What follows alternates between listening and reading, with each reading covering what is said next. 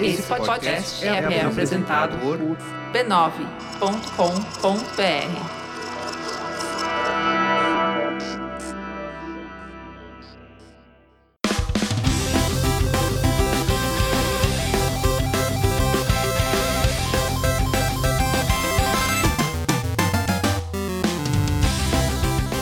Ao vivo, o Poco Pixel número 55, eu sou o Adriano Brandão, do meu lado tá o Danilo Silvestre, tudo bom? Tudo bom, beleza? Muito bom. Qual que é o tema de hoje, Danilo? O tema de hoje é Temos que pegar. Gripe? Febre?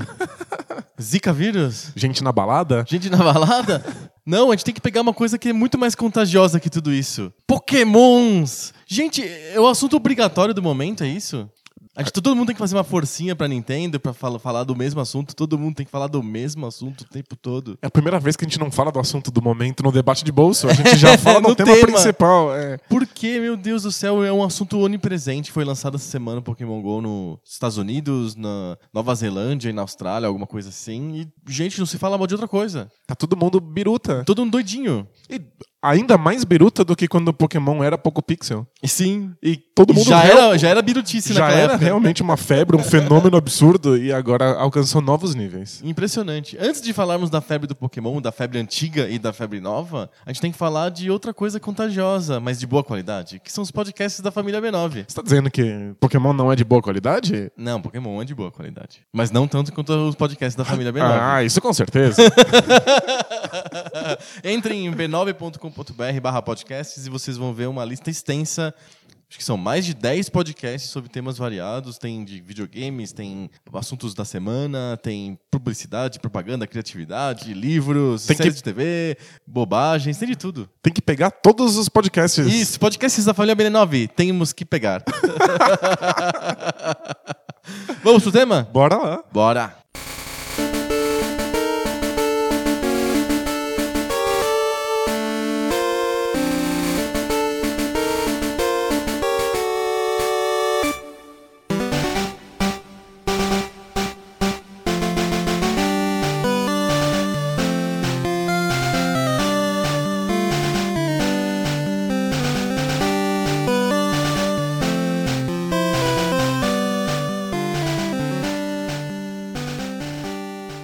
Passado explica o presente. A gente consegue entender o fenômeno do Pokémon GO pensando no como foi o fenômeno do Pokémon lá desde os anos 90 no Game Boy, depois evoluindo no tempo. Dá pra gente fazer esse resgate e tentar entender o presente através do passado? Sem dúvida. Eu acho que tudo aquilo que faz o Pokémon GO ser um fenômeno agora já estava presente quando o Pokémon chegou no, no, no Japão em 96. Aham. É que agora, novas tecnologias e novo acesso a essas tecnologias tornaram um fenômeno ainda maior. É novo acesso, né? Porque o Game Boy foi um aparelho bastante presente, mas não tão presente quanto os celulares, né? O Game Boy era uma coisa cara. Sim. E muitas famílias não compravam Game Boy para os seus filhos.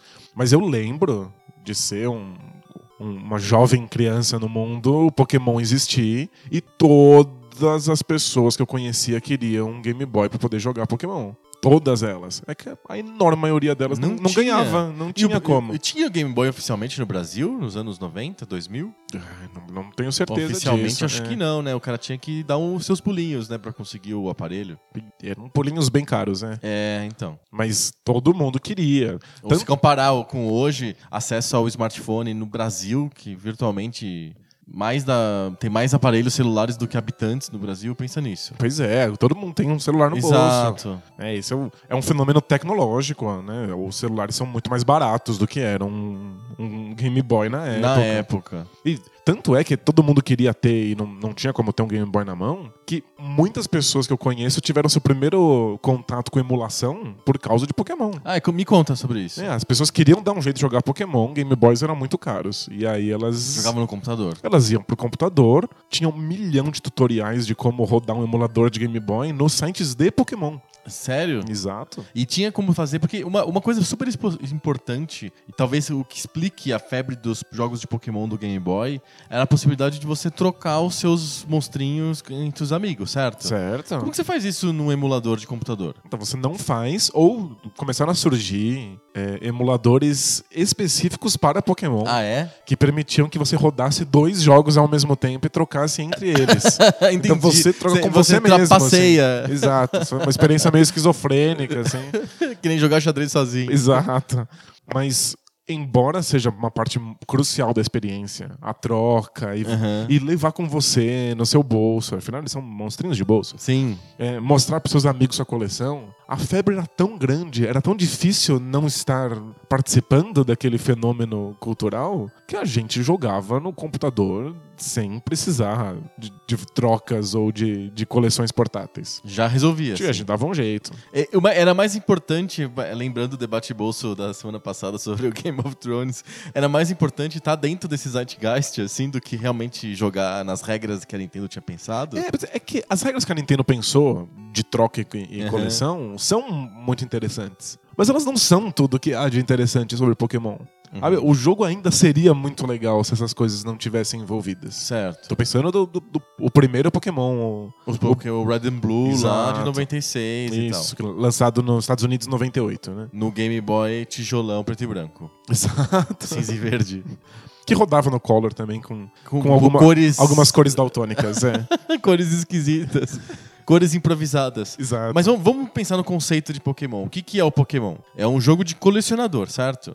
claro. Você. é- é- Não é só você que é co- como jogador que é colecionador, mas o, o personagem que você controla também é um colecionador. É, tá dentro de um, de um padrão da Nintendo de fazer personagens que são avatares dos jogadores. Exato, é, um- é uma, uma, uma criatura sem voz, sem nenhum tipo de emoção. Ele é uma coisa branca, vazia, oca, que você, como jogador mesmo, pessoa, tá jogando as suas características neles. Exato, tanto é que quando começa o jogo você dá Dá o nome. nome. Exato, como, como acontece com o Link, que a gente só chama de Link porque a gente não gosta de que ele seja o Danilo ou o É, Adriano. Não tem sentido. Exato. E ele não fala bulhufas porque ele nem existe, ele, é- ele é a gente. Então o Pokémon tá nessa linha, que é uma, tipo, uma escolha autoral da Sim. Nintendo. né? É, o, o Ash, na verdade, é do, do desenho animado, né? Exato, do, do mangá, né? Do- e do mangá também. É. Entendi. A ideia do jogo é colecionar. Você tem um ambiente, um mundo à sua disposição em que existem um número já previamente definido e publicamente divulgado, Anunciado, né? anunciado de 300, é isso? 300 pokémons? No primeiro são 150. São 150 pokémons e o desafio que é lançado pro jogador é você tem que conseguir os 150 pokémons e, mais que isso, você tem que fazer os pokémons evoluírem. Eles vão mudando de forma, né? São- Quantas formas tem cada monstrinho? Alguns têm uma só, alguns têm duas, alguns têm três. Perfeito. E você, como colecionador, você não basta ter os monstrinhos, você também que tem que ver eles nas formas diferentes, nas diversas formas. O jeito de fazer, de você encontrar os- todos os pokémons é ficar andando por aí no mundo virtual lá do jogo, certo? Você- Basicamente se metendo no mato. Você entra no mato e aí você aparece lá, você achou o Pokémon, blá blá. E aí você tem que capturar aquele bichinho, certo? Tem alguma graça essa captura? Eu, eu, tô, eu sou hoje faço o papel da Marília Gabriela, assim, só vou fazer de perguntas pra você. Eu fiz uma pesquisa de jornalista, assim, e tô perguntando pra você, porque eu não tive experiência de Pokémon. Eu, pe- eu peguei o, o, o auge da popularidade do, do- dentro do Game Boy. Agora, no Pokémon GO, todos nós estamos pegando o grande auge da popularidade. Sim, né? temos que pegar essa onda. Então, capturar as criaturas.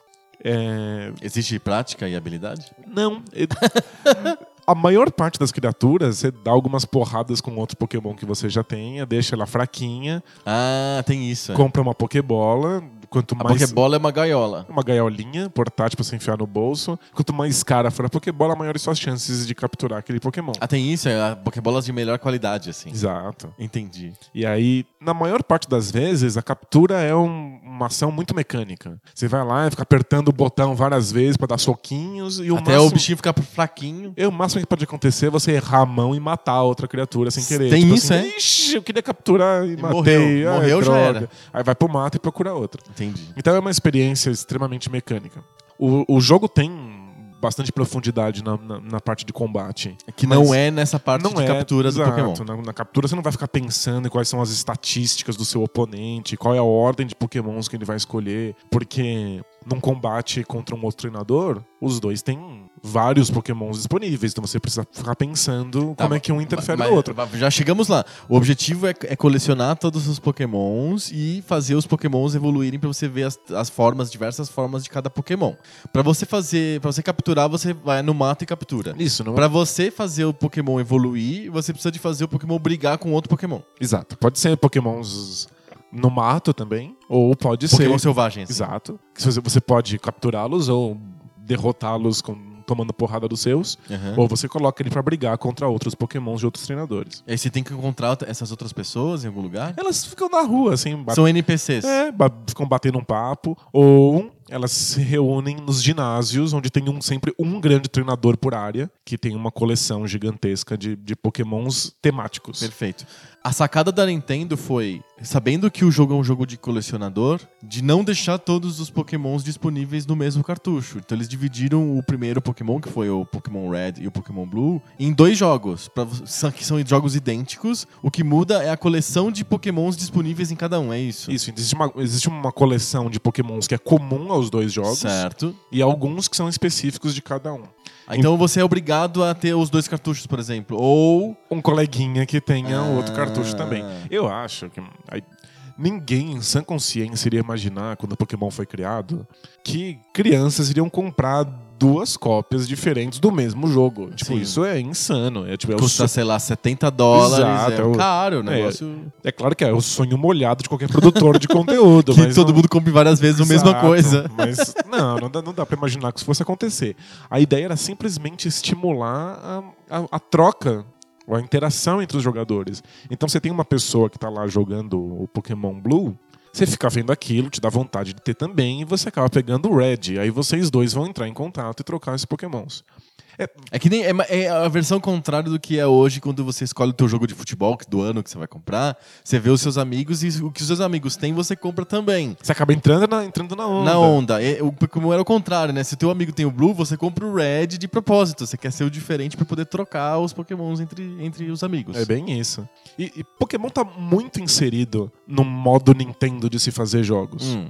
Ah, Quando o Shigeru Miyamoto fez o, o The Legend of Zelda no Nintendinho, a intenção dele era que os jogadores entrassem em contato uns com os outros pra conseguir descobrir os segredos. Isso fazia parte do, do game design, digamos assim. Exato, tanto é que foi o The Legend of Zelda que estimulou a criação da Nintendo Power. Aham. né, os, os jogadores mandavam cartas dizendo: Olha, eu encontrei na região tal do mapa tal coisa, será que isso não serve pra entrar na outra região? É, esse- acho que faz sentido porque o, a- a- o gameplay do Pokémon ele lembra o Zelda, uma visão de cima, elementos de RPG, combate, etc. É, é bem parecido. Lembra um pouco, né? E ele também está estimulando o contato entre jogadores. Era, Aham. era uma característica do- do- dos jogos, desses jogos de, de mundo aberto da Nintendo. Aham. E dessa maneira as pessoas são estimuladas a ter. O, o coleguinha tem uma cópia e o, e o amiguinho dele tem uma outra cópia Tecnicamente diferente. é um cabo que liga os, os dois Game Boys? Como é que funciona? É, no, com- no começo, você comprava um cabinho e os dois, os dois Game Boys eram ligados um com o outro. Depois, como o, o Pokémon é o carro-chefe do, do Game Boy, É o que faz o Game Boy ser vendido. é, do, o, No começo, o primeiro tijolão era o Tetris, mas logo no, fi- no final do lifespan dele, do Game Boy Classic, ele migra totalmente pro Pokémon. Sim, E aí quando sai o Color e o Pokémon funciona nele, as pessoas compram o Color pra jogar um jogo que nem é do Color, que é o, o Pokémon Red and Blue. Então eles têm que fazer rápido um novo Pokémon, que seja Que de os fato novos colorido. poderes do Game Boy E aí o, o Game Boy já é pensado pra troca de Pokémons. Exato, já tem um- um- uma troca de sinal, você coloca os, os Game Boys bem pertinho, os Game Boy Color bem pertinho um do outro e já troca o, o sinal. Legal. É uma porcaria, não pode tremer, sabe? Não pode coçar o nariz, senão É, você- é o desafio, mais uma perde. graça, né? É um desafio a mais. Você tem que ser bom no jogo e também ser bom na hora de trans- fazer transfusão de Pokémons. É um desafio tecnológico, É. assim. Não, você tá, você tá meio de ângulo, tem que ser reto. Não, não treme, não treme, porra. Imagina, né? Primitiva Nossa, é a, foda, gente, né? a gente sofreu horrores, né? Essa nova geração não sabe quão fácil é pra É, ela. essa nova geração criada aí, a Ovo Maltine. E, e 4G. Mas a, a ideia inicial é isso: é ter a- essa interação que o The Legend of Zelda criou na Nintendo.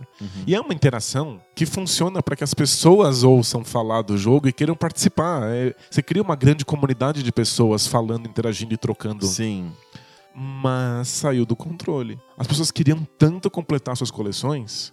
E você tem um coleguinha que tem pokémons exclusivos pra versão dele, mas ele não vai querer trocar alguns pokémons com você, porque ele gosta É deles. como porque que é a ele mecânica usa. de troca?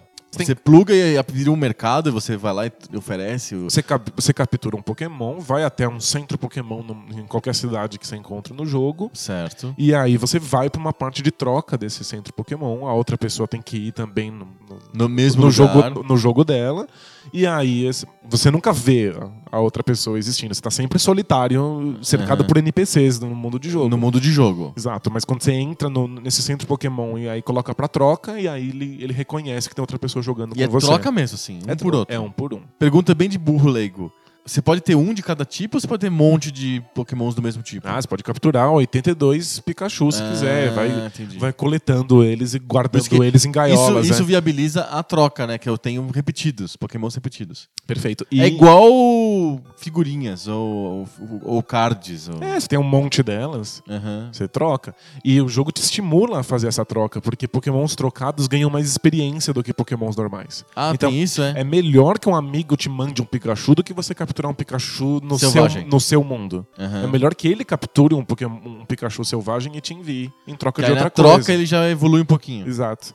Mas aí as pessoas começaram a comprar duas cópias do jogo, Pra ficar trocando. pegar todos os Pokémons de uma cópia, enviar pra outra cópia e aí eles todos os Pokémons que você tem ganham esse bônus de experiência. Entendi. E aí você pode ter, você tem a liberdade de, olha, eu gostei muito desse Pokémon aqui, não vou ficar com ele, vou trocar pra minha outra conta pra ela completar. Uhum. E aí você tinha crianças hum, ricas É. que tinham duas cópias do jogo simplesmente pra ter a experiência completa. E Curioso que a experiência completa não, não precisa envolver outra pessoa, né? Você Não. ele só precisa envolver a coleção completa, né? O, Uhum. o, o pool total de, de pokémons disponíveis. Essas pessoas tinham dois Game Boys pra fazer a troca entre, entre os aparelhos? Acho que, acho que você, você encontra um. Um Game Boy de um amigo. Boy Deixa de um eu amigo, usar né? aqui e tal. Mas eu, mas eu conheci pessoas com dois, Com dois dois, Game Boys. Game Boys. É. Pokémon foi absurdo, né? Aham. E a, a interação faz parte da coisa, mas ela, ela não é. O ser humano sempre consegue não um é jeito de essencial. trapacear, né? Exato. A, a gente, a, a mesma coisa aconteceu com o The Legend of Zelda. A, a graça do jogo estava em você se reunir com uma grande comunidade e descobrir segredos sobre aquele mundo. Uhum. Rapidamente, as pessoas começaram a pegar Nintendo Power, ler todas as, as soluções, e aí você fecha o jogo correndo, assim, como se estivesse fazendo, Speedrun de Zelda. como se estivesse fazendo uma, uma lista de compras, sabe? Aham. quando a graça era, era descoberta. O Pokémon tem. Ele, ele tem um ritmo específico. Porque ele espera que você descubra as coisas enquanto o jogo acontece e que você troque com outras pessoas a sua descoberta. Não só contando, do tipo, olha, eu descobri que esse Pokémon se transforma em outra coisa quando você toca esse tipo de pedra nele. Tem isso? Tem. Mas também a troca do Pokémon. Olha, esse Pokémon que eu encontrei, mas eu não quero, ele não é de um tipo que eu gosto. Ah, manda pra mim. E aí você troca. Então ele tem um ritmo específico. um- um- é é um jogo mais lento, em que você vai descobrindo as coisas junto com amigos e compartilhando essas coisas. É, eu acho que o segredo do sucesso do Pokémon, do Game Boy, é criar uma jogabilidade de longa duração que é feita em parcelas. Você, você tá comprando aquela jogabilidade do, do Pokémon em milhões de jogadinhas pequenas que você faz em 5 minutos. E o jogo é desenhado pra te dar alguma coisa nesses 5 minutos que você vai jogar. Que é os 5 minutos que você tá no intervalo da escola, os 5 minutos que você tá no ônibus, os 5 minutos que você tá no voo, os 5 minutos que você tá na, fila do banco, sei lá. E você joga aquele tempo que você não. Não seria um tempo aprovei- proveitoso pra você jogar, sei lá, um Super Mario, que é uma jogabilidade de, de mais, de mais fôlego. É. uma jogabilidade curtinha, assim, que funciona naquele momento de tempo ocioso, mas que também, se você somar todos os, os tempos ociosos, fica uma jornada épica. Nesse sentido, ele é o anti-Tetris. Aham. Porque com o Tetris você sempre pode jogar 4 ou 5 minutos. E funciona bem. Funciona bem, é divertido, etc. Mas não soma jornada nenhuma. Nada. Você percebe que você tá simplesmente matando o seu tempo. Exato. Porque você joga lá cinco minutos, e aí você morre, depois você joga outros quatro, e essa, essa nova experiência de quatro minutos não é nada diferente da, da- da experiência anterior de cinco minutos. Aham. É simplesmente um modo de que o tempo passe quando você tá na, Sim. no diacho da fila. No- Você muda, mas o jogo é sempre o mesmo. é sempre o mesmo. No Pokémon, aqueles quatro minutos que você jogou antes dos novos cinco minutos somam-se numa experiência enorme e você sente que o seu tempo não está sendo desperdiçado. Que você está trabalhando na direção de, um- de uma grande coleção. Perfeito. E isso que é legal porque é o jogo móvel por excelência, o jogo portátil por excelência. Mais do que, eu, eu acredito, mais do que um, um tipo Tetris que você também pode jogar pouquinho, mas que ele não, não te cria uma história, uma jornada. O jogo portátil que pega a pessoa é esse que você consegue jun- juntar tudo, né? No desktop, digamos assim, num ambiente de console caseiro, na TV, não seria tão divertido ficar colecionando Pokémon. É, ainda É legal você estar no supermercado e perceber que você pode usar aqueles três minutos pra pegar um Pokémon novo. Olha que emoção. Acho que quando você se você jogasse Pokémon na TV, tanto é que a Nintendo lançou um aparelho que permitia que você jogasse no, no, Super, no Super Nintendo, Nintendo. é. exato. E muitas pessoas jogavam. Mas existem outras graças que a gente pode falar delas depois. É, é isso que eu queria chegar É. depois, a minha pergunta. Mas essa possibilidade de que você pegue o, seu, o tempo que seria ocioso na, na fila do banco. pra, pra vocês que vão na fila do banco. Time fila do banco. E, É o time de um só. e você, você transforme ela numa recompensa, que você perceba que você tá dando pra você mesmo alguma coisa que vai te deixar feliz. Uhum. Não só eu tô jogando Tetris pra matar meu tempo, mas olha só, nesse período na fila eu conquistei isso. É, é muito grande. O teu tempo se, parece muito recompensado. Aham. E eu sou notoriamente um crítico desses RPGs que fazem você trabalhar de graça. Mas é que, por exemplo, quando você joga um Final Fantasy da vida, o, o seu trabalho ele tem como função te criar uma coisa extra-jogo. Uhum. Você trabalha de graça com aquela luta mecânica turno a turno, sem parar, que você fica lá apertando um botão que nem um idiota. Simplesmente porque você, jogador, quer ver a próxima cutscene. Você quer ver a próxima sessão de historinha, o próximo videozinho. Então é, você faz uma coisa dentro do jogo, porque a recompensa que você quer tá fora do jogo. Certo. É, é, é para você, jogador, ver alguma coisa. O desenrolar da história. Exato.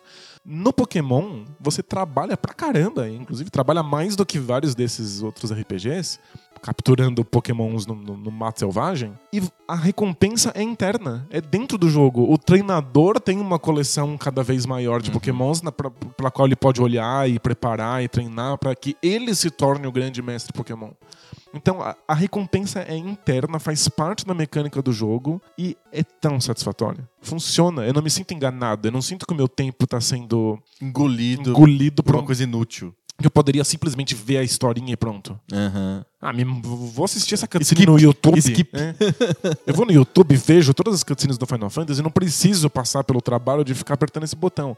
No Pokémon, não, porque a, a graça está justamente em você ter domado aquelas criaturas e que elas façam parte da, da, da sua coleção. Uhum. Então é ele recompensa o seu esforço. Então, cada- todos os dois, três minutinhos que você conseguir na fila do banco, Tá. Então a gente já. A gente vale a pena, né? já rastreou dois motivos pro Pokémon ter feito tanto sucesso. O primeiro é que ele é, lida com esse instinto de colecionador que é compulsivo e que pega a maioria das pessoas. As pessoas realmente, quando você fala, olha, tem 150 e você conseguiu 40, a pessoa fica falando assim, porra, eu quero os outros 110, né? É, gera uma, um objetivo instantâneo e imediato que é a- esse instinto de colecionador dá. Essa é a primeira coisa. A segunda coisa é essa jogabilidade portátil em parcelas que funciona tão bem, preenche tão bem o teu tempo e faz aquele Game Boy que você comprou ter um sentido. Ele dá sentido pro, pro videogame, né? Exato. Ele é o, o jogo que faz com que o seu console vale a pena. Vale a né? pena, exato. Mas é, é só isso que faz o, o Pokémon ser bem sucedido? Ele tem coisas bem feitas na jogabilidade intrínseca dele. Se ele não tivesse colecionador e se ele não fosse um portátil, ele seria divertido mesmo assim?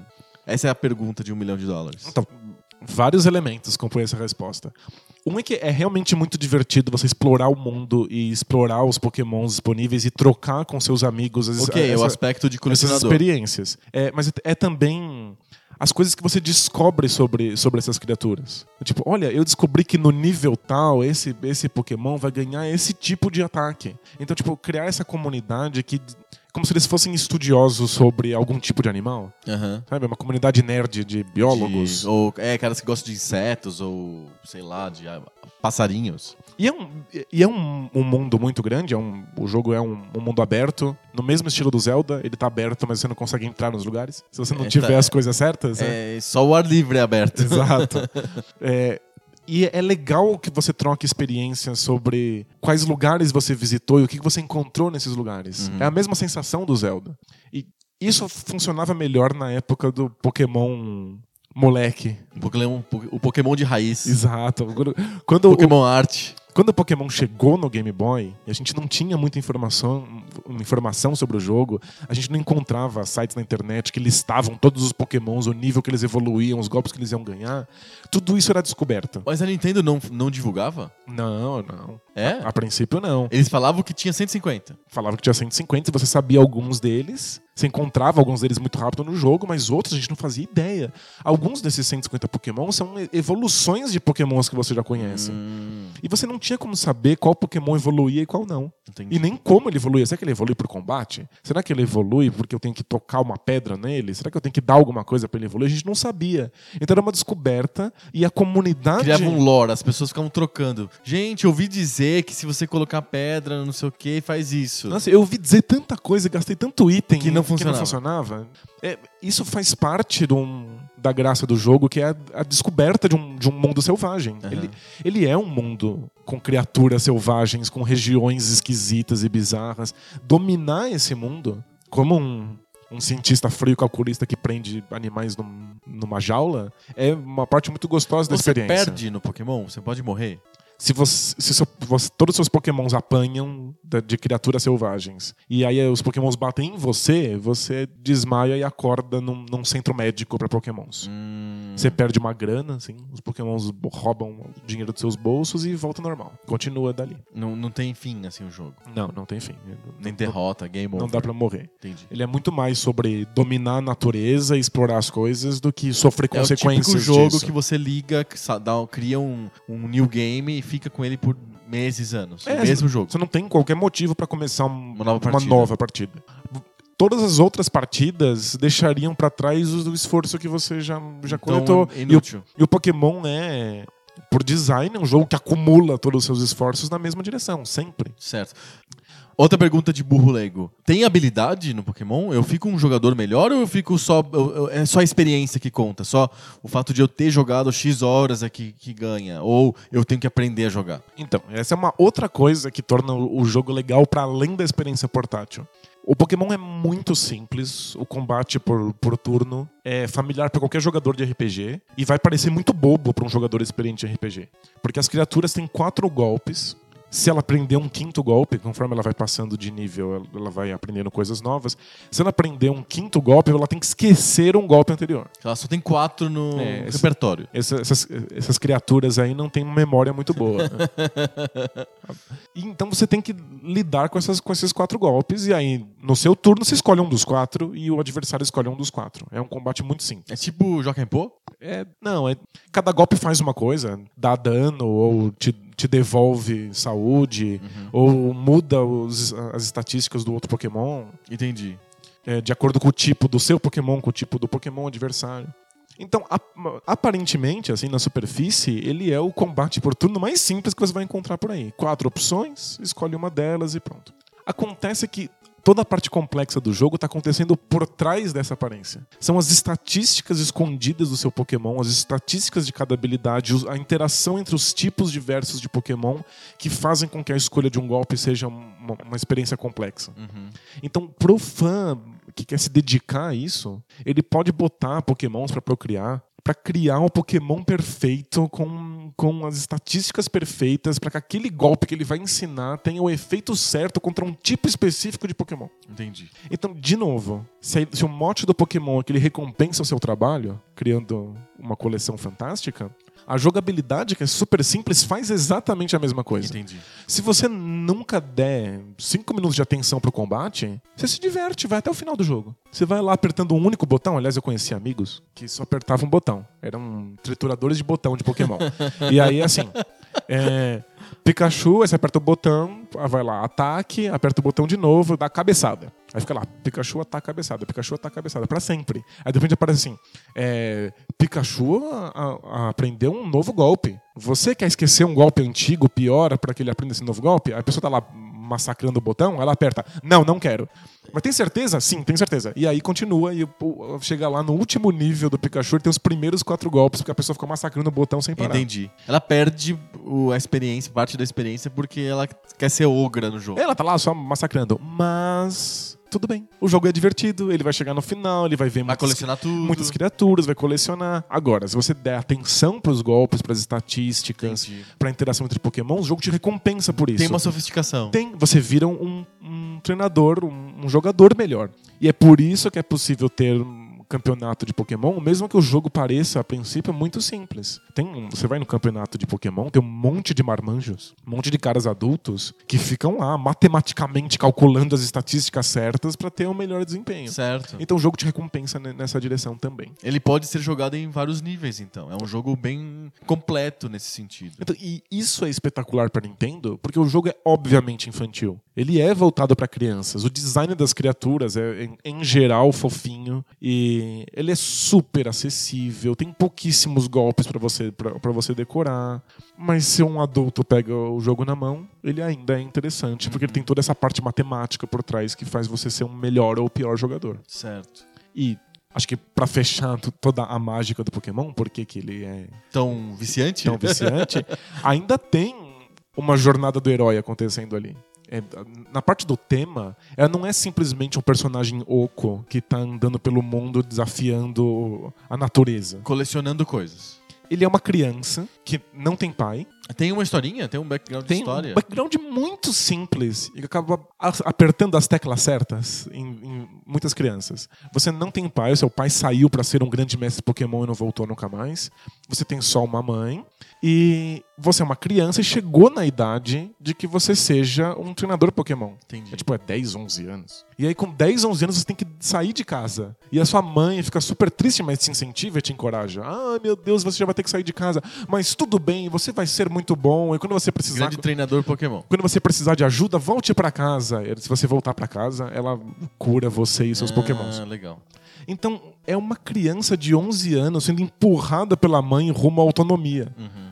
Sabe, é, ela tá lá procurando criaturas super poderosas que ela domine pra ela vencer um mundo enorme, selvagem, cheio de criaturas Uma e criança de observadores. 10, 11 anos que encontra essa história se sente refletida naquilo com ai que vontade de eu ser o cara que tá saindo no mundo caçando pokémons e vivendo grandes aventuras longe de casa. E com a mãe falando, vai lá, vai, vai ser feliz, sabe? Aham.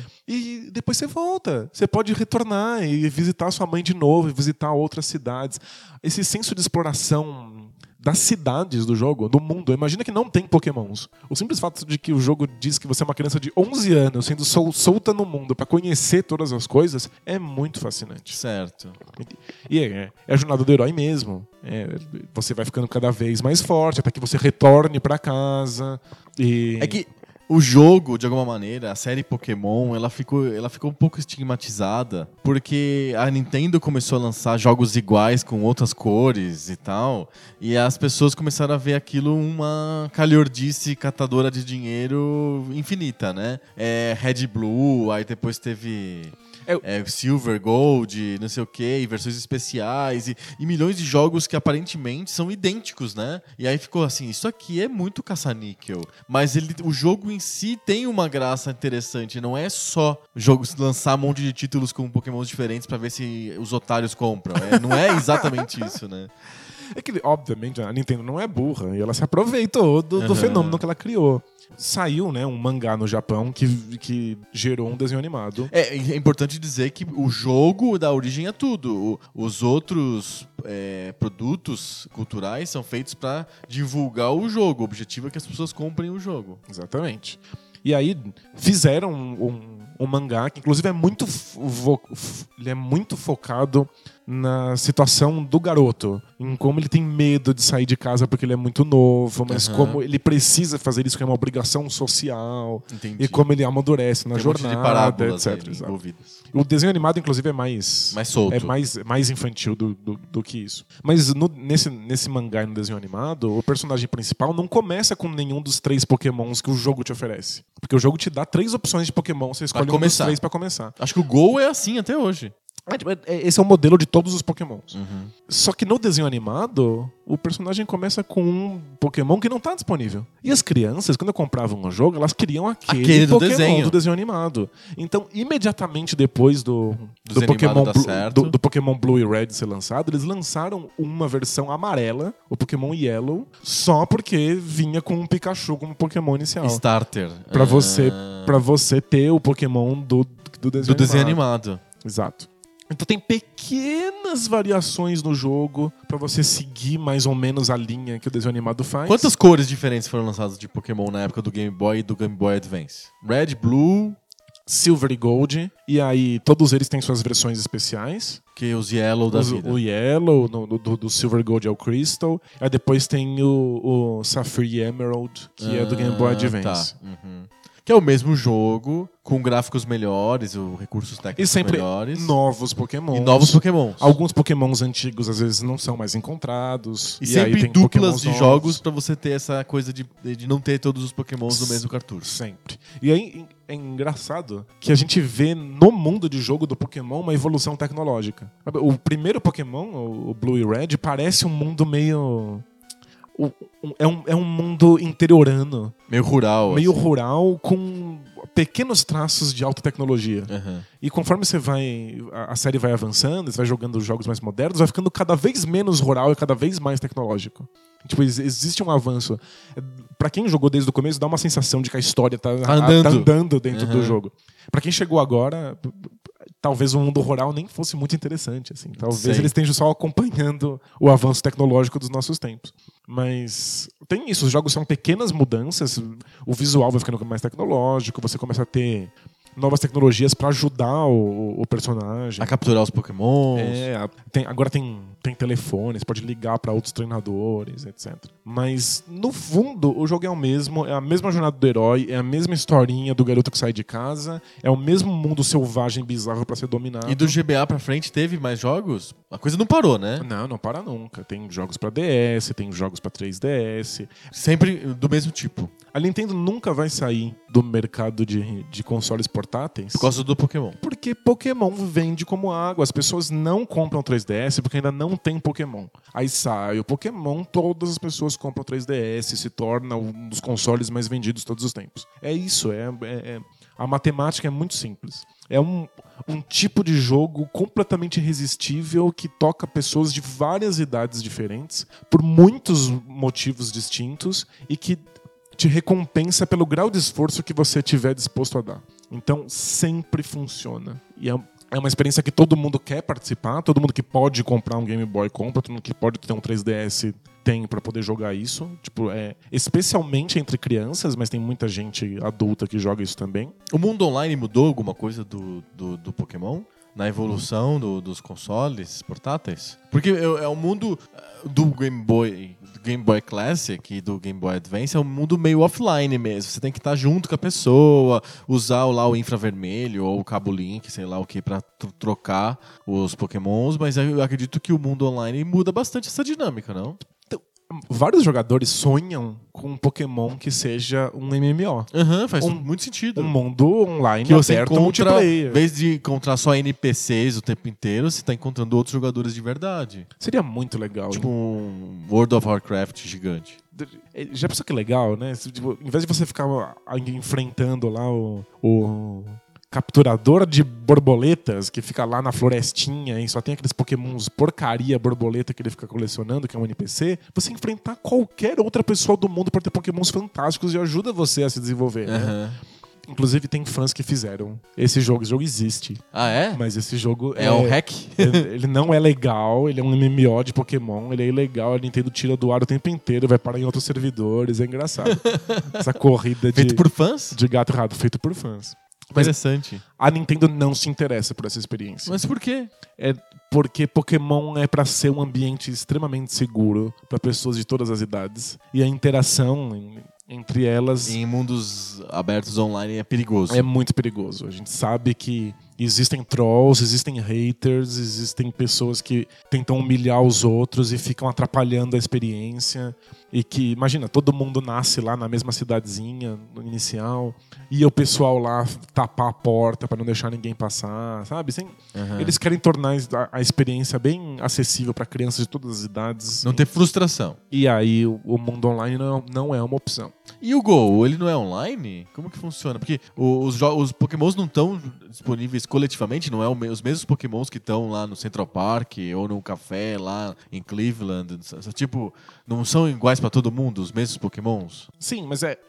os, os novos Pokémons pra Game Boy, eles adicionaram já um componente online que é você poder enfrentar outros treinadores num centro Pokémon. Tá. Eles não estão existindo no mundo, No eles não podem mundo. falar nada. Você vai num centro Pokémon e aí você pede, ó, eu quero uma partida com esse número de Pokémons desse nível. Ah, aí, tô vê- te escolhendo aqui. aí ele escolhe um cara aleatório e você joga essa partida, partida, e é não- só isso. Ele não tá existindo no mesmo mundo que você. Tá. Você tá sozinho naquele universo junto com NPCs, mas você pode enfrentar alguns caras quando você quiser. Ok. E trocar pokémons também. Você pode trocar Online. Online com pessoas anônimas, você não sabe quem são. Você não, É um tem, NPC não quase. tem nenhum contato com elas. É transformar a, a experiência online em um NPC. Uhum. É como se fosse offline, só aumenta o leque de, de possibilidades offline que você teria. E a dificuldade de você encontrar uma inteligência humana, não uma inteligência artificial jogando. Exatamente. né? Tipo, fica mais complexo o combate. Aham. Pra quem se dedica a isso. Né? É, no Pokémon GO, você não tem um mundo de jogo no qual você anda. Né? O mundo em que você anda é, É o próprio mundo. É o mundo real. Uhum. Então não tem a necessidade de que existam nem NPCs e nem personagens eh, É jogadores. só os monstrinhos mesmo. São só os monstros. E a, a interação que você tem com, com os outros jogadores é só porque um deles pode virar líder de ginásio da região. E aí as outras pessoas ficam enchendo o saco dele, atrapalhando ele pra ver se alguém vira o líder de ginásio dessa região. Como que funciona esse é. modelo de desafio? É quando você se aproxima de um, de um, de um ginásio, os seus pokémons começam a combater esse ginásio e aí ele vai perdendo força Ah, coletivamente. auto- automático. Exato. A maior parte das coisas no Pokémon GO é automatizada. Hum, Ele, é um, ele tá sem o componente do, do jogo RPG em si. É só uma brincadeira de realidade aumentada. Ele não tem os elementos de RPG Uhum. e ele não tem os elementos de troca, que são fundamentais pro, pra experiência Pokémon. Mas eu escutei que Vai chegar, Vai chegar. né? aham. Mas, por enquanto, o Pokémon GO é uma experiência extremamente diluída do que é jogar Pokémon num, num portátil. O, ao meu ver, a graça da coisa tá tanto na realidade Aumentada. aumentada, quanto na facilidade de acesso. São pessoas que sempre quiseram ter um Pokémon e não tem um Game Boy. Ou que, sei lá, tal, por algum motivo acham que não vale a pena ter um Game Boy só pra jogar Pokémon. Uhum. Mas agora elas podem ter isso no celular. Isso é interessante. Mas é, a experiência é muito inferior do que seria O jogo o mesmo. jogo em si. Do que é, inclusive, o primeiro, do que é o Blue e Red. Ah, Mas não tem nenhum dos outros elementos que tornam o Pokémon legal. É só andar pela cidade, colecionar pokémons. Tem desafio, combate, essas coisas ou não? Então, Tem, mas ele é, ele é muito automatizado, assim. Você não escolhe golpe, nem nada do tipo. Talvez, né? Quando eu, eu digo aqui que o Pokémon tem muitas coisas diferentes que compõem a experiência, né? Você explorar o mundo e dominar o, o modo RPG dele, os combates, a jornada do herói, etc. Talvez eu esteja sendo um pouco romântico. Achar Porque que tem muito valor, assim, muitas coisas É, diferentes, a- muitas camadas complexas. que, ela, que tem essas camadas, eu não tenho dúvida. Eu acho que eu- talvez eu, eu- esteja me empolgando, achando que as pessoas se importam com isso. Ah, tá não é, você não tá romantizando o jogo, você tá romantizando as pessoas, o público. Porque o Pokémon GO é um, tá totalmente pelado. É só colecioni soli- É, é- colecionismo. é só sobre colecionar. E, pelo jeito, funciona da mesma maneira. Loucamente. Claro, é um jogo gratuito. Você simplesmente baixa na Google Play ou na App Store e, e usa. Não tem barreira de entrada absolutamente nenhuma. Eu nem sei qual que é o objetivo da Nintendo de monetização do, do Pokémon GO. Se ela vai vender pequenas coisas dentro do jogo. Não, tem- o, o jogo já funciona com microtransação. Você compra coisas. Você compra Pokébola, você compra itens que ajudam você a encontrar Pokémons com, com mais frequência. Aham.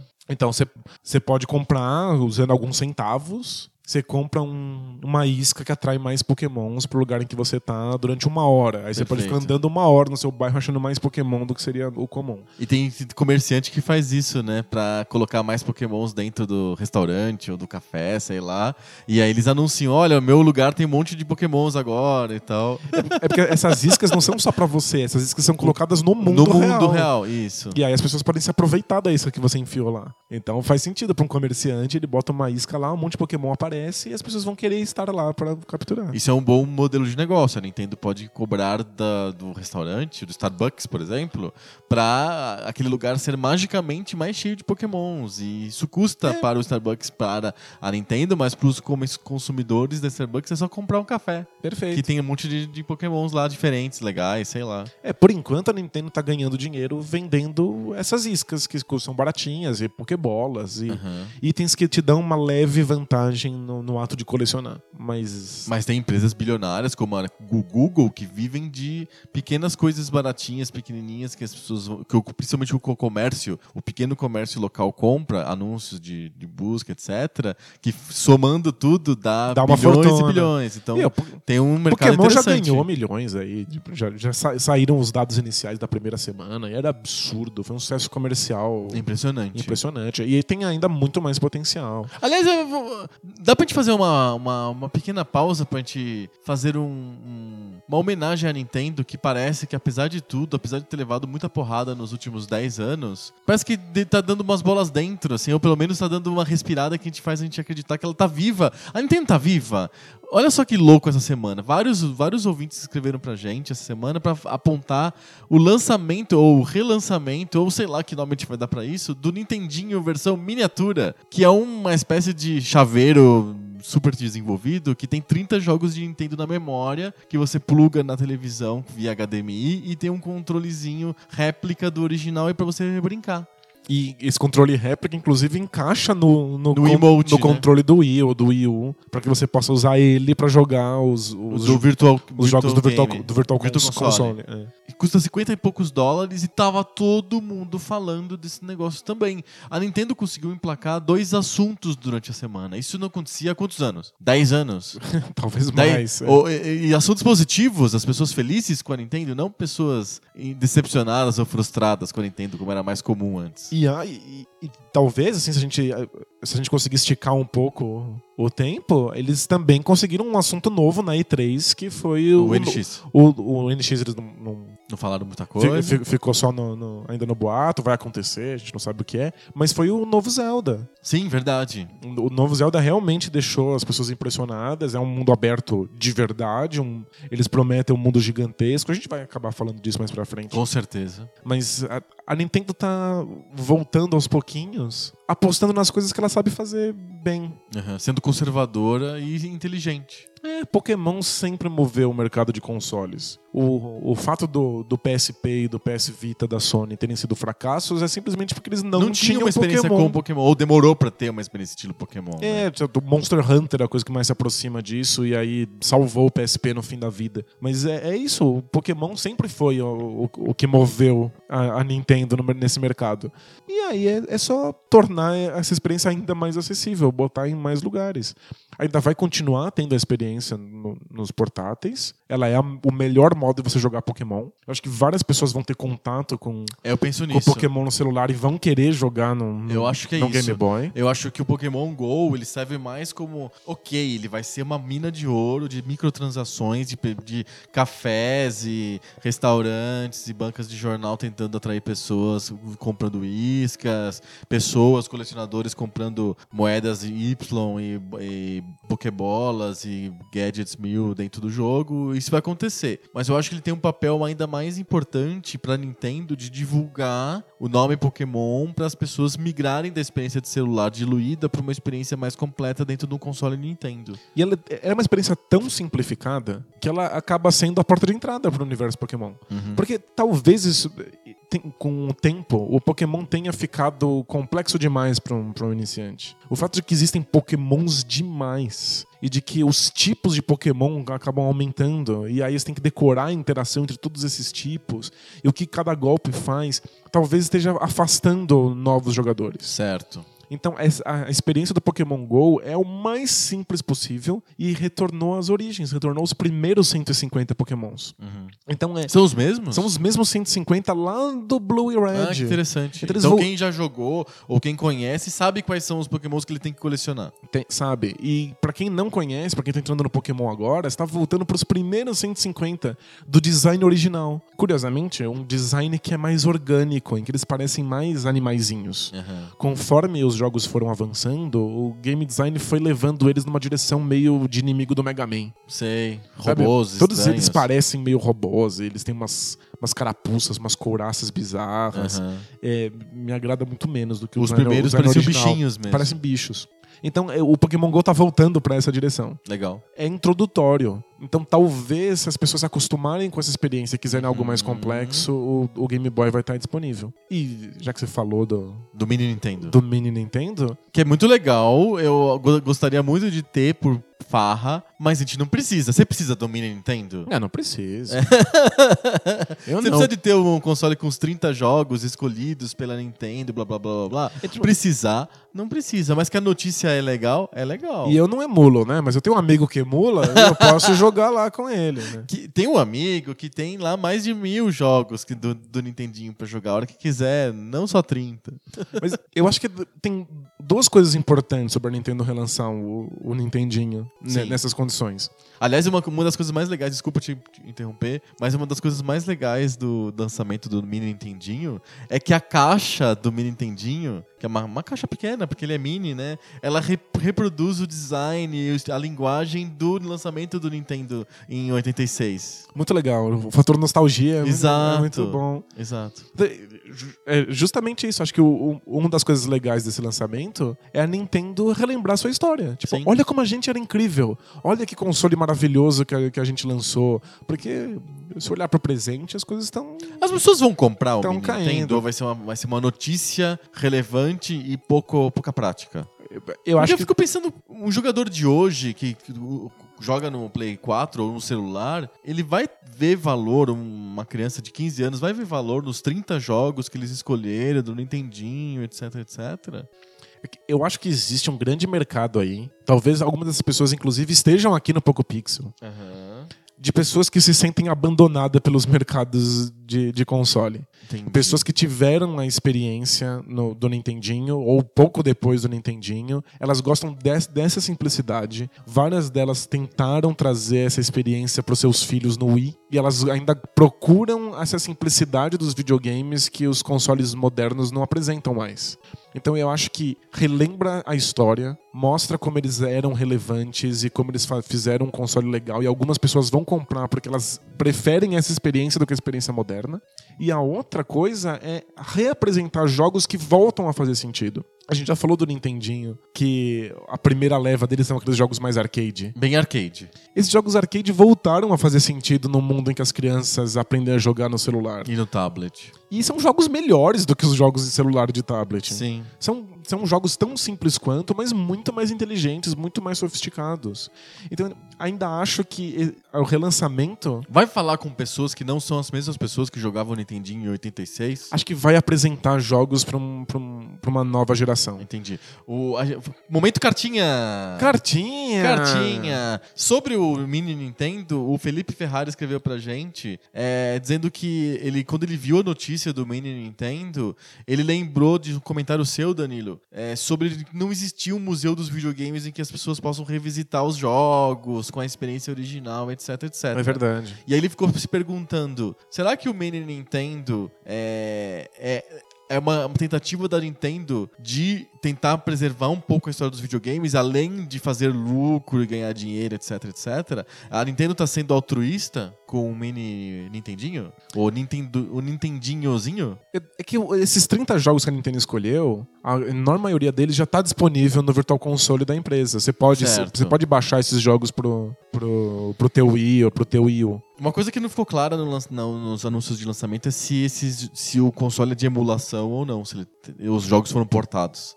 Isso é- seria importante É, a gente saber, né? é, por curiosidade técnica. Mas eu, eu acho que a Nintendo já fez esses jogos estarem disponíveis. Aham, Eu acho que o, o relançamento não tem essa função, mas acaba servindo pra isso. entendi. É legal você poder mostrar o jogo no, no formato em que ele era, com, com, com o controle que ele era pra novas pessoas. Pra, o- É, é pra ganhar dinheiro. Três opções. O, mini, o Nintendinhozinho, ele é pra ganhar dinheiro. Eu acho uma.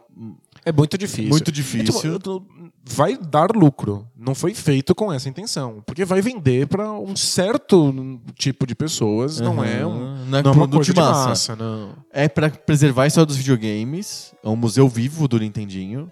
Com uma curadoria tipo série. Tem uma aquelas séries Criterion de DVDs e Blu-rays nos Estados Unidos que são bem famosas. Que um, um filme entrar na série Criterion lá é, tem que ser um filme muito bom, etc. Sim. E que vira notícia. O tal filme de 2015 entrou na série Criterion. Que Isso legal. Isso, existe nos Estados Unidos, de, de filmes. Será que a Nintendo quis fazer uma espécie de curadoria do Nintendinho nesse, nesse lançamento do Nintendinhozinho? Eu acho que sim, eu não acho que foi altruísta, eu não acho que eles querem preservar histórias, os jogos já estão disponíveis e preservados, mas eu acho que é a ideia de fazer uma curadoria e relembrar para as pessoas que eles já foram uma grande empresa e representar essa, é, essa magia da Nintendo para novas pessoas. Entendi. E aí a terceira, a terceira função do, desse lançamento, na minha opinião, é, é um, uma jogada de PR. Eu quero fazer uma notícia, não um produto. Faz sentido. Eu tô, eu tô lançando a Nintendo, não tô lançando o produto mini Nintendo, mini NES. Eu quero que as pessoas falem de novo da gente. E a ideia é muito, se for isso que os caras pensaram, eles são muito espertos e, e eu acho que funciona. Porque tava todo mundo falando da Nintendo essa semana, pelo Pokémon GO e pelo lançamento do mini NES. Se eles, se eles continuarem, se eles lançarem um mini Super Nintendo, E eles, eles não confirmaram nem negaram essa, essa notícia, né? se eles lançam depois um mini 64, eles estão celebrando a própria história e relembrando para as pessoas por que eles foram uma grande empresa. Porque E pra colecionadores, já que a gente tá falando de Pokémon, né? Mesmo que a pessoa possa jogar todos os jogos do Super Nintendo, do 64, do Nintendinho, em qualquer computador, ela vai querer ter aqueles produtos oficiais feitos pela própria Nintendo, com suporte e com a curadoria dos quais são os jogos A importantes. ela curadoria é, é muito importante. Embora eu ache a curadoria é mais importante pra quem não teve contato Uhum. do que pra quem viveu a, a época. É legal, a curadoria é legal pra apresentar pra uma nova geração. A curadoria não é necessária pra você que já esteve lá e lembra dos jogos de cabeça e sabe quais você tem. Mais ou menos, tem mais tem carinho. um debate, você quer ver se tua ideia de, de legado é igual à ideia de legado da Nintendo mesmo. É, ge- gera buzz, assim, né? É, Gera- mas a- a- eu achei a seleção dos 30 jogos muito boa. É boa mesmo. É, é- é bem interessante. Mas se eles continuarem nessa onda e ele relançar um monte de coisa, a gente lembra que a Nintendo era boa porque tem uma, uma geração inteira aí Eu acho que. que não associa Sim. videogames modernos com a Nintendo. Que pensa em videogame, pensa na Microsoft e na Sony. Tipo, é, é- é voltar a, a considerar a Nintendo como um- um- uma empresa relevante. Eu faria o seguinte, se eu fosse a Nintendo. Eu lançaria o Mini Nintendo Red e o Mini Nintendo Blue com 15 jogos iguais, mas 15 jogos diferentes em cada um. E pra você poder jogar, você tem que conectar os Mini Nintendos e trocar com o teu amigo. Nintendinho, temos que pegar. Fechamos sobre Pokémon? Fechamos. Fechamos sobre a Nintendo também? Espero que não, né? Espero que a Nintendo tenha muito mais coisas, notícias pra falar pra gente no, no futuro próximo. Acho que vai acontecer. É, eu já tinha tava, eu tava me preparando psicologicamente pra me despedir da Nintendo, etc, mas não é o que tá, não parece que vai acontecer tão cedo. É, pelo jeito ela vai continuar, ter um novo fôlego, fazendo coisas antigas. Exatamente. Fazendo coisas velhas. Oba, adoro coisas velhas. a gente devia apresentar o Poco Pixel pra Nintendo. O que você acha? Acho que a, a gente tá. A gente podia fazer o Poco Pixel Power e falar só sobre coisas Nintendo. O que você acha? Porque eu acho que a gente tá bem no, no, No na- Zeitgeist. na- naquilo que a, que a Nintendo sabe fazer. Coisas do passado. Coisas É. do passado. Bora pro debate bolso? Bora, bora lá. Bora.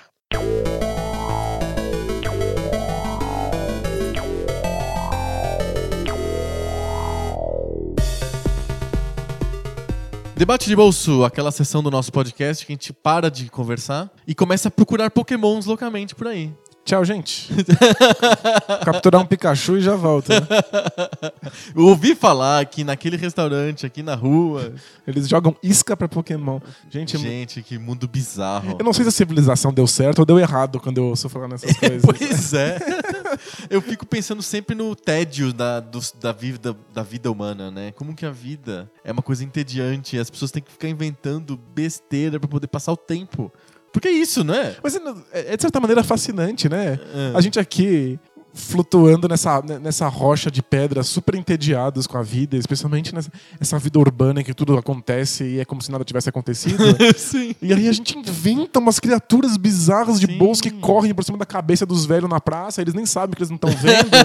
não existem, os E criaturas nem E existem. você vai lá e se- se- você se coloca o desafio, você se impõe o desafio de ir lá e capturar um troço que não existe, simplesmente pra passar o tempo. Não é? Sim. É, é de certa maneira maravilhoso. É maravilhoso, porque o ser humano não precisa mais se preocupar com premências materiais terríveis e urgentes, então ele pode se ocupar com bo- bobagens, com passatempos, com coisas que tirem o tédio da existência. A gente pode tirar as regras naturais do mundo e inventar regras É, novas. porque tá chato. Eu inventei uma regra em que eu preciso capturar um bicho que não existe É. com, com- com esse celular na minha A mão. vida tá muito, muito fácil sem objetivos. Vou criar uns objetivos difíceis só pra ficar mais complicado pra mim. Tipo, fechar Ninja Gaiden. que tá na lista dos 30 jogos lá do Mini Nintendo. O primeiro. O primeiro, o mais difícil impossível. Você não quer apresentar o primeiro Ninja Gaiden pra uma pessoa que não conhece o Nintendinho.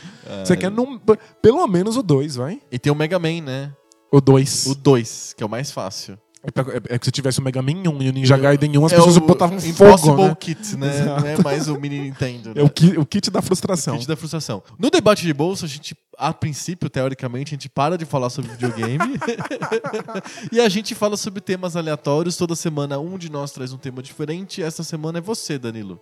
Então, eu trago, Então. eu trago um tema esportivo. Oba! Adoro falar de esporte. É, Aliás, o último tema que você trouxe foi era esportivo também, que era dos atletas da seleção, do Messi, etc. é, estamos numa vibe esportiva entrando, Vamos lá. entrando nas Olimpíadas. Ah, é né? verdade, Olimpíadas. É, não sei se você sabe, mas eu gosto muito de, de UFC, eu acompanho, Sim. acompanho bem de perto. Já falamos sobre isso bastante. E já faz um tempo que todo evento do UFC que acontece, alguém é pego no doping. Opa! Todas as lutas acontecem, você já sabe que uma delas vai ser cancelada porque alguém foi pego no, no- no teste de doping. Sim. Então o UFC 200 que aconteceu recentemente, que era pra ser o grande evento da história do UFC, teve a luta principal com o John Jones cancelada porque ele foi pego com alguma substância e a volta do, do, do Brock Lesnar, que tava todo mundo esperando que ia ser fantástico. A, a luta aconteceu, mas já foi cancelada porque ele foi pego no doping. É, A, a luta rolou, mas não rolou. Exatamente. Então, a mais esperada não rolou, a segunda mais esperada rolou e não valeu. que sacanagem. Então, chegou a hora da gente falar sobre doping. Opa, vamos, precisamos falar sobre Exato. doping. Cadê o Denis? Precisamos falar sobre as pessoas que falam precisamos falar. É, eu queria E, a- saber. e tem a a- a- vale lembrar que o time inteiro de atletismo da Rússia não vai jogar os Jogos Olímpicos por causa de doping. Eles foram punidos pelo Comitê Olímpico Internacional por causa do doping. E a Sharapova também. E não- a Não Sharapova... vai pro tênis. É, é, mas a Sharapova... Tênis não é um esporte complicado em Olimpíadas, porque é um... Olimpíadas é um dos diversos esportes nas Olimpíadas que o, o torneio não é importante, é o tênis. Então, vem poucos tenistas realmente importantes, relevantes para as Olimpíadas. Agora vem menos ainda. Bem menos ainda. Eu queria saber sua opinião sobre, sobre doping. Entendi. Se é importante realmente combater e ir Pois atrás. é. Quais tipos de doping você acha que, que, que são reais? Sobre esse, esse papo de que, no fundo, todo mundo tá dopado, a gente só ainda não colocou essas substâncias Conheço na muito- lista. Conheço muita gente que tem a, te- tem a teoria de que não existe esporte de alto rendimento sem doping. Eu, o doping, o combate ao doping faz muito sentido pra mim, porque se a gente tá, o esporte, qual que é o objetivo do esporte em, pro espectador? Não tô falando pro atleta, tô falando pro espectador, Pra eu Ok. assistir um espetáculo esportivo, eu preciso de ter uma motivação. Essa motivação, na maioria dos casos, é o thrill, a emoção de você não saber o que vai acontecer, de você não saber quem vai ganhar, de você não saber quem que é o melhor, se o melhor que você acha que é melhor, ele não pode ser surpreendido por um outro cara que você não sabia, que não vai surgir o James Buster Douglas doido que vai bater no Mike Tyson que era invencível. Isso faz o esporte acontecer. Que vai o que o, o Cleveland vai ganhar no último jogo do, do Golden State ninguém esperava, o que Portugal ia ganhar a Euro em cima da França, que era dona de casa e ninguém esperava, mesmo com o Cristiano Ronaldo que- quebrado no 10 primeiros minutos do jogo. Sim. É, são essas coisas imprevisíveis é que fazem o esporte ser emocionante. Então, para a imprevisibilidade do esporte acontecer, para essa emoção de você estar tá vendo aquelas coisas sendo construída, atrapassa é, um, é, um, é veneno pro, pro espectador. Você não quer que aquele jogo seja manipulado, porque na sua cabeça a emoção daquilo é você não saber o que vai acontecer. Que o, a coisa, o aleatório está acontecendo na tua frente, a história está sendo mudada na sua frente. Saber que foi combinado é frustrante demais. É, é, é contra a emoção daquilo. Eu vou assistir o um filme, então, se tudo aquilo é combinado. Se já era para Portugal ser campeão, por que não dá a taça no começo, logo? Entendeu? Tipo, é muito frustrante para o espectador que ele, se, ele sinta, nem que seja minimamente, que aquilo não é real, que aquilo é combinado, que aquilo é teatro, que aquilo é luta livre, entendeu? Então, o doping faz parte do todo o esforço que o esporte faz para que o telespectador sinta que está num ambiente que realmente não vai ter trapaça, não vai ter combinação, que aquilo não é teatro, que aquilo é uma coisa real acontecendo como que você resolve isso? Claro, tem coisas que são, tem a ver com corrupção, então quando surge um escândalo de combinação de resultados, e já aconteceu um escândalo é, na Itália muito grande, que foi envolvendo a Juventus no final dos anos 90, é, era um esquema de combinação de resultados para beneficiar apostadores e coisas desse tipo. Teve que jogar a Juventus para terceira divisão, fazer multas muito altas. Tem um monte de critério de punições exemplares, moralizantes para o público falar era uma coisa excepcional, o esporte não é assim sempre, eu vou continuar assistindo futebol porque eu sei que não é mais com, é, favas contadas cada jogo, Sim. o esquema de combinação de resultados foi desbaratinado, não existe mais, etc, etc. Quando teve no Brasil também a denúncia de que o juiz estava manipulando o resultado para loteria, apostas e coisas desse tipo, tiveram que refazer várias rodadas do Campeonato Brasileiro. Acho que foi 2005 que o Corinthians foi campeão. O Inter estava na frente, eles refizeram vários jogos, aí o Corinthians acabou passando e foi campeão aquele ano, o Corinthians do Tevez e tal tudo isso é para você falar, é uma mensagem que você está dando. Assim como a Nintendo está dando várias mensagens pro público essa semana, se quando você resolve um problema de combinação de resultado, você pune exemplarmente como uma mensagem pro público dizendo: pode voltar a assistir. Isso aqui não é luta livre. Isso é. aqui é de verdade. A UFC mudou muito a política antidoping deles e aumentou muito a quantidade de exames que são feitos fora do, do período de treino, justamente para passar uma mensagem Sim. de que o esporte não é, não, não é desigual, não tem pessoas que estão usando coisas que os outros não podem usar. Exato. Então, o que, o que aconteceu no, no durante a Guerra Fria é que levou as pessoas, o, o, os dirigentes do esporte, a tomarem atitudes drásticas contra o doping. Né? Durante a Guerra Fria, a Olimpíada principalmente, mas também outros, outros eventos internacionais, eram vistos como possibilidades de fazer propaganda política. Sim, eram totalmente politizados. Então né? você tinha que mostrar que o seu país, o seu regime, o jeito de você fazer as coisas era o jeito que gerava superatletas, que eram invencíveis, que ganhavam tudo, etc. E logo os países de regime mais totalitário, que tem uma concentração maior de poder em poucas pessoas, perceberam que eles podiam fazer isso trapaceando. Então eles davam drogas para aqueles atletas ficarem mais menos menos menos suscetíveis ao cansaço, com uma explosão muscular maior e um monte de eh, melhor, melhorias artificiais vindas do uso de substâncias químicas. E aí eles começaram a ganhar as medalhas. Então, a Alemanha Oriental, a União Soviética, a Iugoslávia, vários países ganhando medalha atrás de medalha, e um monte de esportes individuais que ganham, soma muita medalha. Não é no esporte coletivo que você ganha lá, você leva 22 jogadores de futebol para a Olimpíada e no final você ganha uma medalha, né? Que é a medalha daquele esporte, né? Você não, você distribui doping aí para os levantadores de peso, nadadores, Pessoal do maratonistas, tiro. tiro. O tiro dá um monte de medalha. Monte, tem um monte de categoria, tem super pesado, meio pesado, tiro curto, tiro longo, não sei o quê. Tem milhões de medalhas para o mesmo esporte, então eles começaram a, a, a dopar consistentemente, de maneira institucionalizada, atletas para trazer 30 medalhas no final das Olimpíadas para um esporte tudo artificial. E depois subir no tal do ranking das medalhas daquele ano.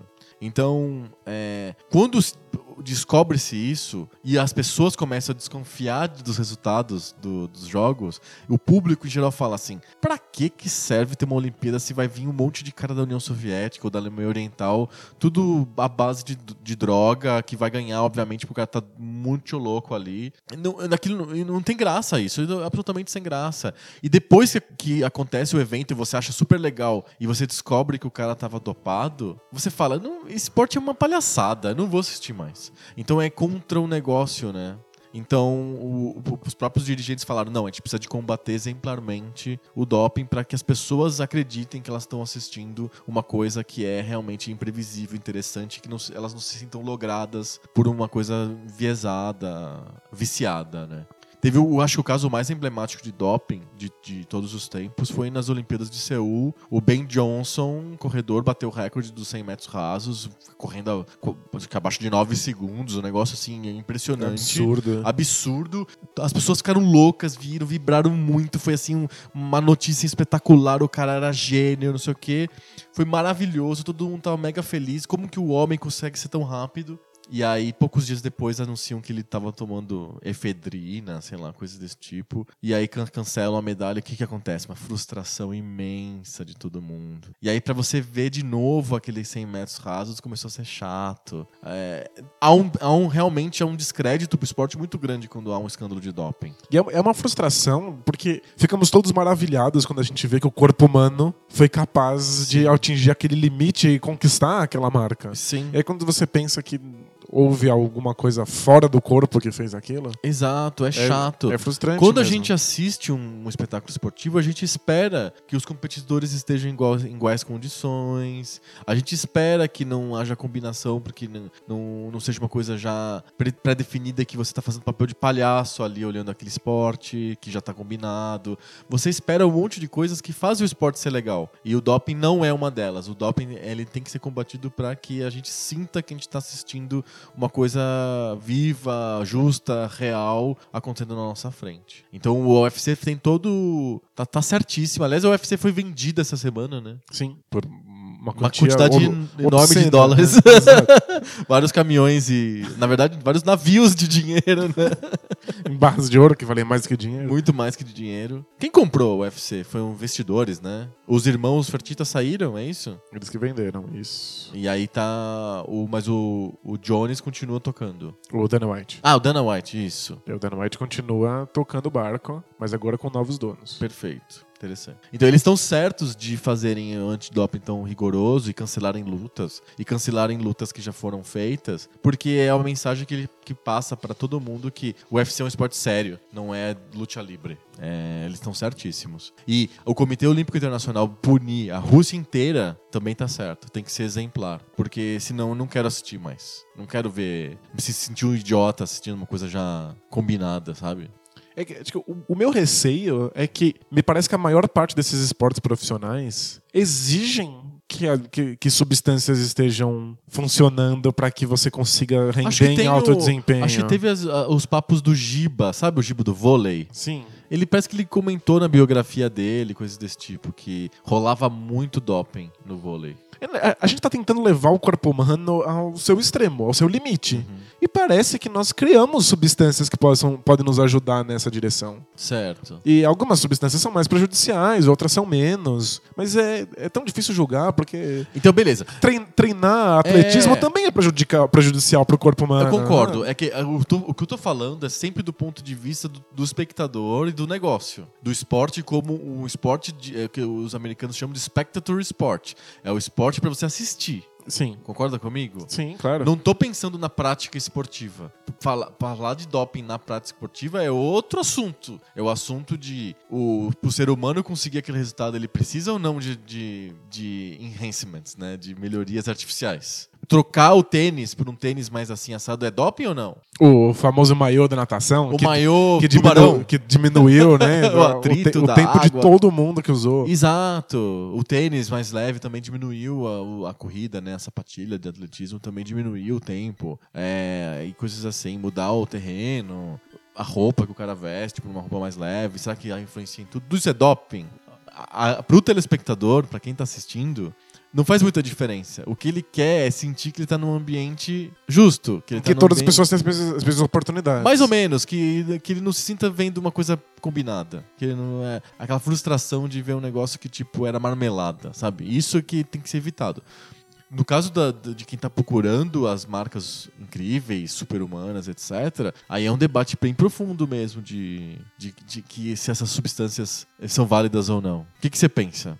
Acho que o, o meu medo é simplesmente com a parte financeira da coisa. Eu acho que as, as substâncias deveriam ser toleradas até um certo grau de dano ao organismo, Hum. porque um monte de treinamentos esportivos fazem dano ao, orga- ao organismo, é Ok. normal. O ponto é quanto, quanto custam esses dopings.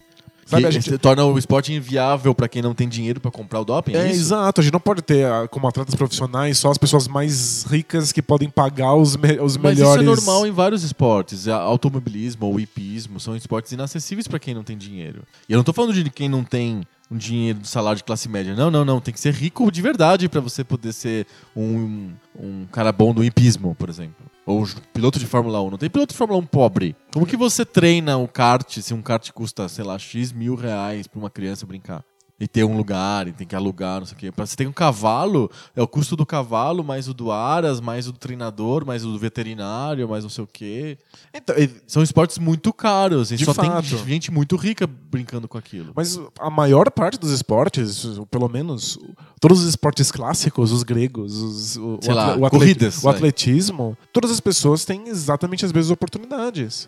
E é motivo central para tantos países africanos Serem muito bons. serem muito bons Uhum. em, em- no atletismo. Principalmente em- corridas de fundo, né? em- Corridas de longa sim, distância. maratonas. né? É, você tirar esse, esse mesmo grau de igualdade de oportunidade. É por isso que o doping ele é proibido, porque é um, ele é mais uma, uma barreira ah, que você está criando de competição, né? Esse é o medo. Mas talvez existam dopings baratos, talvez, talvez a gente esteja lutando contra algumas substâncias que não fazem sentido afastar do, do corpo humano. É, por exemplo, vamos, vamos pensar assim.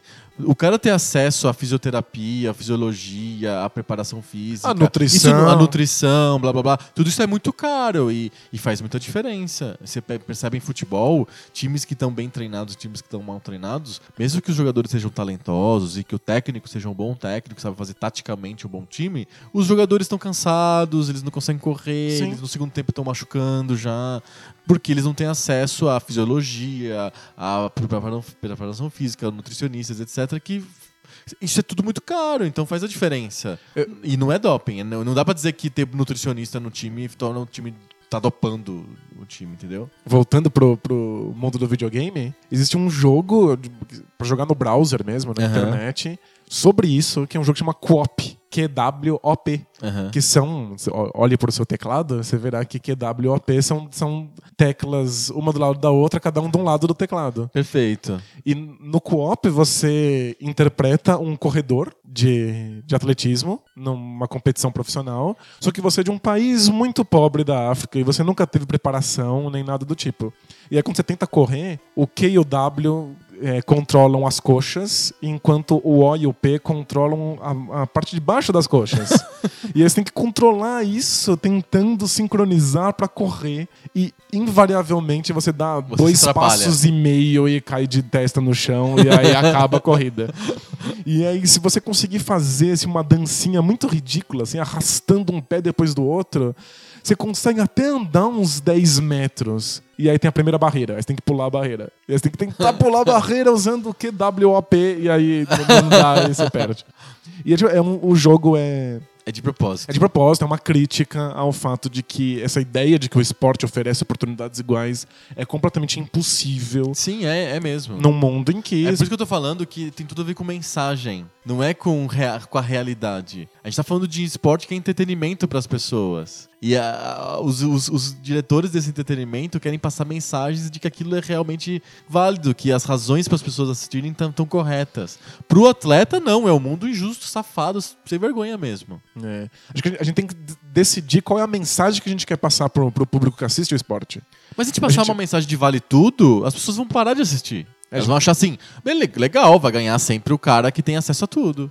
Acho que Nunca a- vai ter aquela história do azarão, sabe? Acho que provavelmente a mensagem é que precisam existir limitações, a gente tem que ver quem consegue vencer melhor essas limitações. né? Exato. Talvez seja a melhor mensagem pra assistir, mas É. eu, eu não sei se, a- se, se faz sentido pra um cara que quer vencer todos os limites do corpo. É que o esporte deixou de ser isso há muito tempo. Pode ser que as- os atletas estejam imbuídos nesse, nesse, nesse negócio de vencer os limites do corpo. Que ainda existem atletas filósofos, sei lá, o Bruce Lee, assim, que tá querendo realmente desafiar os limites do corpo. Mas o mundo dos esportes em geral, at large, não é sobre isso. O mundo dos esportes é de ter muitas pessoas olhando aquele esporte. É um grande Ele é um negócio. espetáculo, Ele é um né? espetáculo. Ele deixou de ser um desafio individualizado, que a pessoa se ref- reflete sobre si mesma, sobre seus, os seus, sobre seus limites e sobre as suas deficiências e sobre suas, as suas potencialidades e virou sobre eu sou um atleta que sou consumido por milhões de pessoas ou não. Tem gente que até nem, tem, nem tenta ser bom atleta. Tem gente que quer ter um cabelo diferente, uma postura engraçada, falar, falar mais ou falar menos. É, são- eles são marcas, né? Eles São marcas. Então, é, ser espetacular no esporte, claro, te garante que você vai ser consumido por milhões. Mas o público tem que entender que aquilo é, é, é uma coisa você como super-homem, não que você tá escondidinho tomando drogas antes de você jogar, sabe? Que isso faz o público não gostar mais de você. É uma imagem, né? É imagem. É sobre uma imagem. É sobre uma imagem. Isso que movimenta os esportes em geral. Claro, tal, ah, tem atletas que estão pensando no limite do próprio corpo, mas aí eu acredito que talvez ele devia não competir. Ele devia ficar tomando as drogas e conseguir ser o mais rápido do universo. E, e aí ele vai falar: Eu consegui, eu consegui, sabe? Porque no mundo competitivo de esporte de mídia, um cara assim não cabe mais. Perfeito. É, é o que eu acho, assim. Eu sei, sei lá. Talvez eu não tenha. A minha visão seja menos romântica e menos grega do esporte. É Acho uma visão sentido, muito de que- esp- espetáculo de massa. Acho que o cara que quer correr mais rápido pode fazer isso no quintal dele. É. É, eu sou o The Flash, né? Exato. E aí ele inventa coisas malucas pra ser bem rápido. Não, de fato, o esporte hoje ele é um espetáculo e a gente tem que passar a mensagem de que esse espetáculo é viável e, e legítimo de alguma maneira. Nunca é. Nunca é viável e legítimo totalmente. Sempre vai ter. O, o cara não tem acesso à preparação física, à nutrição, ao equipamento correto, etc. Etc, sempre vai etc. ter o vento no vôlei, o morrinho artilheiro no futebol. É, né? o juiz meio assim. é, Sempre tem que, sempre tem que ter. É, sempre tem. Mas o, o esporte tem que se autopunir, assim, pra mostrar pro público que ele é Ele tenta. correto e honesto. É pelo menos, pelo menos a tentativa, né? Exatamente. Vamos ver se sobra alguma coisa do UFC. Se ele não é comido pelo doping, né? Exato. A gente tá pensando em corpos que se machucam muito e que precisam estar É. em, em pleno funcionamento pra evitar ser machucados, Tem né? uma coisa no UFC muito típica que eu acho que vem do boxe e que é feito pra inglês ver mesmo, é feito pra passar a mensagem, mas que ao- aos poucos tá, tá o público já não tá acreditando mais, que é o sistema de pesagem, que tem você tem pesos muito estritos pra pessoa estar naquela categoria pra poder lutar aquela luta, mas a pesagem acontece tipo um dia ou dois dias antes da luta mesmo. É um dia antes. E é. aí o cara já tá, já tá pesado no dia da luta, ele já passou bastante, ele só precisa estar bom no dia da pesagem. É, então, a, a ideia é muito boa. É pra garantir que pessoas mais ou menos do mesmo peso co- compitam entre si. Mas como ela, a pesagem acontece num dia antes, todo mundo rouba no peso. Rouba no peso. Desidratando. Exato. Eles arrancam tudo que tem de água do corpo fica no limite do desmaio, porque aí elas pesam muito menos. Aí depois você volta a ter água, cobre Pronto, pra valer, você tá você de incha, você já é muito maior do que na sua pesagem. Exato.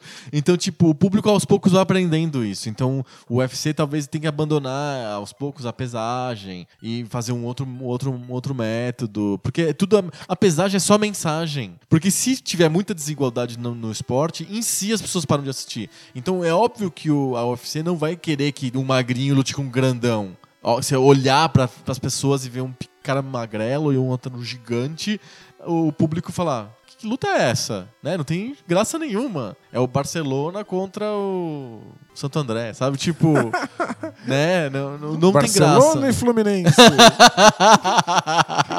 Fluminense e Barcelona.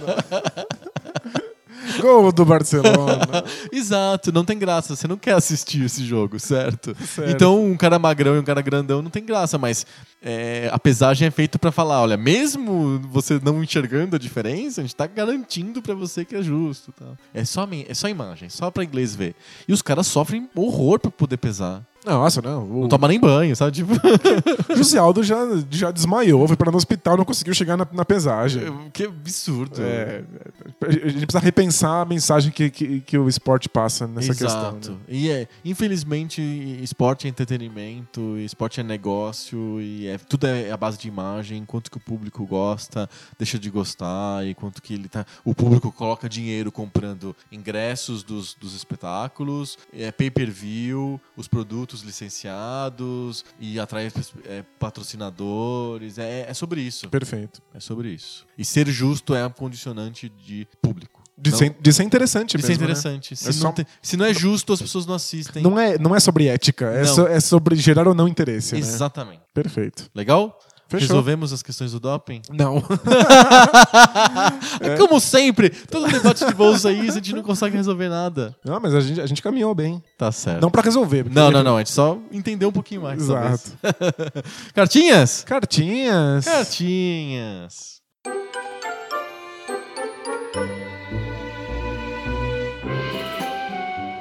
Cartinhas. Cartinhas. Cartinhas. Semana passada a gente falou sobre o que mesmo, Danilo? Você lembra? Jogos 3D foi o Isso, nosso não, tema. claro, eu sabia. a, a- a minha memória é muito fascinante. Eu, eu- eu eu sou daquelas pessoas que realmente não lembro comeu no dia anterior. Não, tudo bem. O tema era um tema mais complexo e gerou um debate muito divertido, muito legal. O- o programa foi muito bacana, mas não tem muita polêmica, assim, muita, muitas opiniões divergentes. Então não temos tantas cartinhas assim essa semana sobre a migração para o 3D. é um tema que não gera tanto debate assim. É, foi Mas- mais sobre o trajeto do que Exato. sobre qualquer coisa polêmica. Exato. Mas a gente recebeu cartinha assim. A primeira cartinha que a gente recebeu sobre o tema foi do Yuri Lima. Ele disse que tema. E aí ele pegou um ponto polêmico e acho que ele tá apontando para você. Opa! É, ele, ele tem uma impressão, ele diz que tem uma impressão diferente com relação ao PlayStation. Ah, A gente deu uma malhada no PlayStation Bom, e isso- ele tá defendendo. Eu sabia que esse sapato ia voar. O Yuri disse que ele com- comprou o PSX já na época do Mini, do, do Mini PlayStation, então ele é um late adopter. Uhum. É aquele- o, o que eles chamam de PS1, É, exato. que é o. É bonitinho, assim. É os, legal. Os botões são quase do tamanho do videogame. o botão de ligar e de, e- e de ejetar o CD. É bem interessante. E, e ele achava, na época, quando ele comprou o PlayStation, que já tinha jogos com gráficos melhores, jogos mais interessantes do que o do 64. Ele começou jogando Tony Hawk, Need for Speed, Ace Combat, Romario Soccer. Muito bom. e aí. Ele, ele, não, ele não concorda com a gente que seja um videogame ruim pra 3D. Defenda o PlayStation ou ataque o PlayStation? Pick one. Eu acho que o problema do PlayStation não, não são exatamente os gráficos em 3D. Porque, de fato, o- embora o 64 fizesse gráficos 3D melhores. Era, 3D era melhor do 64, ele era feito pra isso. Então, era, mas. não tinha o resto. Como não tinha o CD e as, te- as texturas eram É. colocadas dentro do cartucho, todo o 3D do 64 dá uma impressão de ser, De meio, de três- ser meio borrado, assim, é, sabe? é um 3D feio. É um 3D assim, meio sem nitidez. E, e o, o PlayStation 1, embora tenha os polígonos mais, mais esquisitões. Esse é um, um assim, videogame mais lento pra isso. é, tipo, realmente falta velocidade, quadros por segundo. Parecia que era um 3D mais nítido, Uhum. menos, menos borrado. Mas eu acho que o problema do, do PlayStation do PlayStation 1 não é se o gráfico do 3D é bonito ou não, e é sobre a jogabilidade dentro daquele 3D. Sim. Então eu acho que a, Que a- não é nem do PlayStation o problema, é da maioria das produtoras. Sem dúvida. A gente não sabia como fazer jogos 3D e fazer câmeras funcionais e fazer com que, com que os, os mundos fossem transitáveis eh, até o, o Mario 64 ensinar a gente a fazer isso. Sim. Então, o o problema. Os jogos no PlayStation 1 são 3D, eles existem, eles são bonitinhos. Se botar, bot- botar lado a lado com o 64, talvez você até ache o do PlayStation 1 Mais mais, bonito. mais bonito, porque ele é mais nítido. Mas é, a jogabilidade é um desastre. É, não, e o carregamento é chato, é um videogame chato de, de usar o PlayStation em vários sentidos. Aqueles CDs são lentos de carregar, você fica vendo muita tela de loading. E jogos que dependem de voz, com intervalos gigantescos entre uma fala e a A outra. outra. Era, era complicado. É, o que eu acho também é que o estilo de, de jogo que o PlayStation adotou no 3D, por, por, por por que eu não sei, mas eu sinto que aconteceu isso, é o que eu chamo de 3D Tomb Raider, que é meio trilho, é um 3D de trilho, assim, você não tem um mundo tão livre pra você ficar explorando que você tem que controlar a câmera e coisas assim. É um é simplesmente vai pra frente, é, o mundo é 3D, o personagem é 3D, mas você tá meio travadão num caminho que você tem que fazer, sabe? Faz sentido. Porque é o jeito que você tem pra fazer um jogo que não exija tanta câmera, tanta, tantos, tantos ambientes diferentes, uma complexidade de movimentos maior. Esconde, disfarça melhor o 3D trilho do Tomb Raider ou do Crash, sei lá, ele disfarça melhor as limitações do, da jogabilidade. Não é do gráfico do, do, do console, a placa gráfica. Não, é da jogabilidade mesmo, do Não, cara perfeito. que desenvolveu o jogo. Ele se apoiou numa muleta.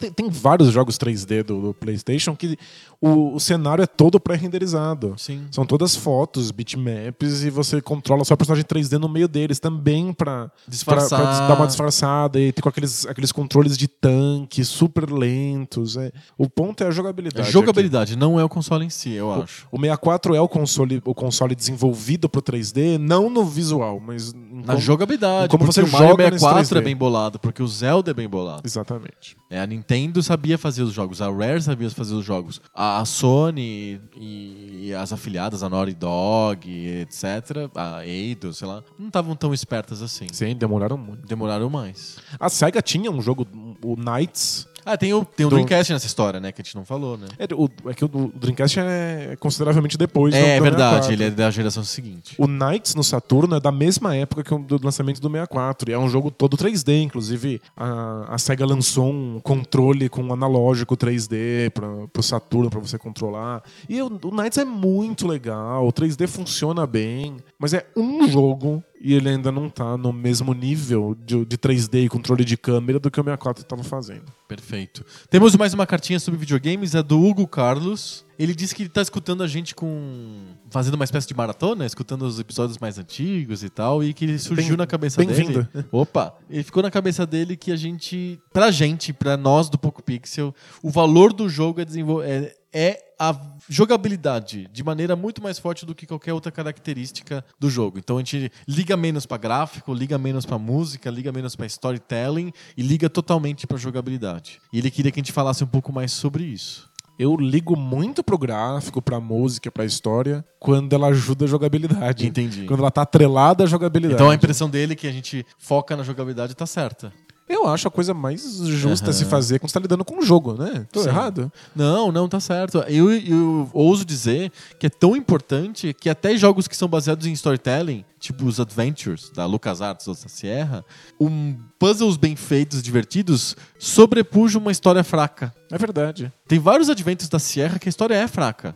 O Larry, por exemplo, nem tem história direito. Você tem um objetivo, a história é ruim, tem coisas óbvias, mas os puzzles são tão legais que o jogo fica bom. A jogabilidade tá ganhando. E o, o The Dig e o Green Fandango, que são histórias muito legais, muito complexas, muito bem escritas, não não estão no, no hall dos grandes adventures para a maior parte das pessoas, porque tem Os- quebra-cabeças muito frustrantes. Muito frustrantes, puzzles meio arbitrários, impossíveis. Eu acho que o que diferencia os, os jogos de videogame das outras mídias é o fato de que a gente joga esses jogos. E, no fundo, a sua experiência jogando, a jogabilidade do título é quem, quem diz se o jogo é realmente bom ou não. O resto é secundário, o resto ajuda, o resto influencia. Mas não é, obviamente, o motor central da experiência. Sim. O Hugo, ele sugere que a gente faça um, um episódio só sobre isso. Sobre jogabilidade é tudo? já, já, tem o tema. Qual é o tema de hoje, Danilo? Jogabilidade é tudo? Olha, ó, tá, quem sabe no, em breve a gente não fale Não. só sobre jogabilidade. Dá pra gente discorrer mais sobre isso, sim. A gente falou muito jogabilidade, é o nome do, de outro podcast. A gente, a gente cobra uma propaganda depois. Muito bom. Lembra que a gente falou um pouquinho sobre pessoas que gostam de ouvir o- a música mais alto ou a música mais baixo, ou trilha, trilha sonora de fundo do podcast? Grande polêmica. E aí você falou que escutava, que a única vez que você não escutava o fundo do, do Poco Pixel é quando você estava no metrô? O metrô é, A é dose. A gente recebeu várias cartinhas de pessoas que estavam escutando no metrô. E dá, dá pra ouvir a música? Eles não falaram, mas se elas estão vindo no metrô, tá tudo certo.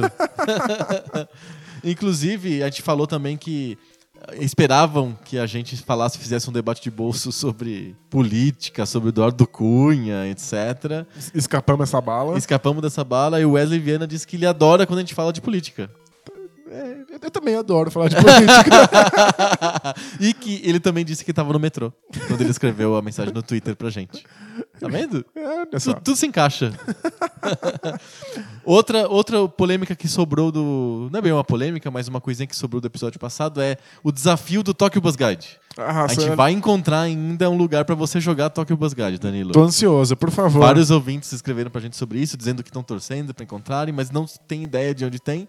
Vamos, unir, vamos unir uma comunidade. Como é que se ajudava no Legend of Zelda e no Pokémon? Exato. Pra alguém- alguém achar isso pra mim. O Tokyo Bus Guide, por favor. Mas e no Twitter surgiu o Joker67, que disse que ele acha que tem um Tokyo Bus Guide no Shopping Morumbi. E eu já, já anotei, vou pra lá, provavelmente essa semana, e vou. se, se eu encontrar, vou tirar fotos, tanto do arcade quanto de mim mesmo lá, jogando Claro. super, super felizão. E aí, Fazer eu, um li- live do Facebook, você jogando Tokyo Bus Guide. e aí eu co- compartilho, a gente vai fazer depois um, o encontro nacional de, de Jogadores de Tokyo Bus Guide. Eu, eu ia falar de fãs do Poco Pixel. Ah. mas eu acho que o Encontro Nacional de Jogadores Tokyo Bus Guide vai ter eu. E de fãs do Poco Pix, a gente vai ter que alugar o Maracanã. E botar o Tokyo Bus Guide no meio. Vai ser uma fila muito grande. Eu tô ansioso pra achar o Tokyo Bus Guide. Vai eu ser quero ver legal. esse jogo em loco. quero ver, eu quero ver. Eu quero puxar a cordinha lá do, do, do ônibus pra separar. Dá pra fazer isso? Tinha que ter uma versão multiplayer em que um é passageiro, né? Nossa, é muito divertido, né? Você- Seria bem legal. Você fica de pé segurando num, num- barra. numa barra de E aí, metal. o que você fizer de errado na condução me afeta. Faz eu balançar, eu cair, tropeçar do Eu, lado. eu quero te parabenizar por ter tido a pior ideia de jogo que eu já vi. Não, tinha que ter o- também o, sei lá, o São Paulo Bus Guide. Podia ser o São Paulo Train Guide, por exemplo, que você tem que, além de ficar segurando, você tem que desviar dos vendedores de amendoim, de, de coisinha. E quando chove, você tem que andar dois por hora. é, o, o trem anda devagar. Eu acho muito engraçado aqui em São Paulo, quando chove, o trem anda tão devagar que os ciclistas que passam na ciclovia do lado passam muito mais rápido que o trem.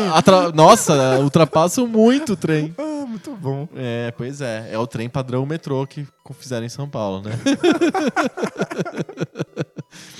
Última cartinha sobre o Game of Thrones, que foi o nosso debate de bolso. O, foi o João Marcos Brasnucci que ele põe o dedo na ferida do machismo no Game of Thrones. Manda. Ele disse que a- existe uma polêmica sobre o machismo no Game of Thrones por causa da comparação com os livros. Diz que os livros não têm tanto estupro, não tem tantas cenas de nudez e que isso é bem forçado no- na série de televisão. É, pra quem não conhece o livro, talvez não pareça tanto, mas de fato, pra quem sabe que isso foi colocado de propósito na, pra, pra televisão, simplesmente porque mostrar nudez É vende, né? apelativo, né? Sim, aí fica mais incômodo mesmo. Exato. E ele termina dizendo que nos livros há momentos em que as personagens femininas elas confrontam, refletem a respeito da condição, desse machismo, dessa sociedade que é retratado no Game of Thrones. E que na série não.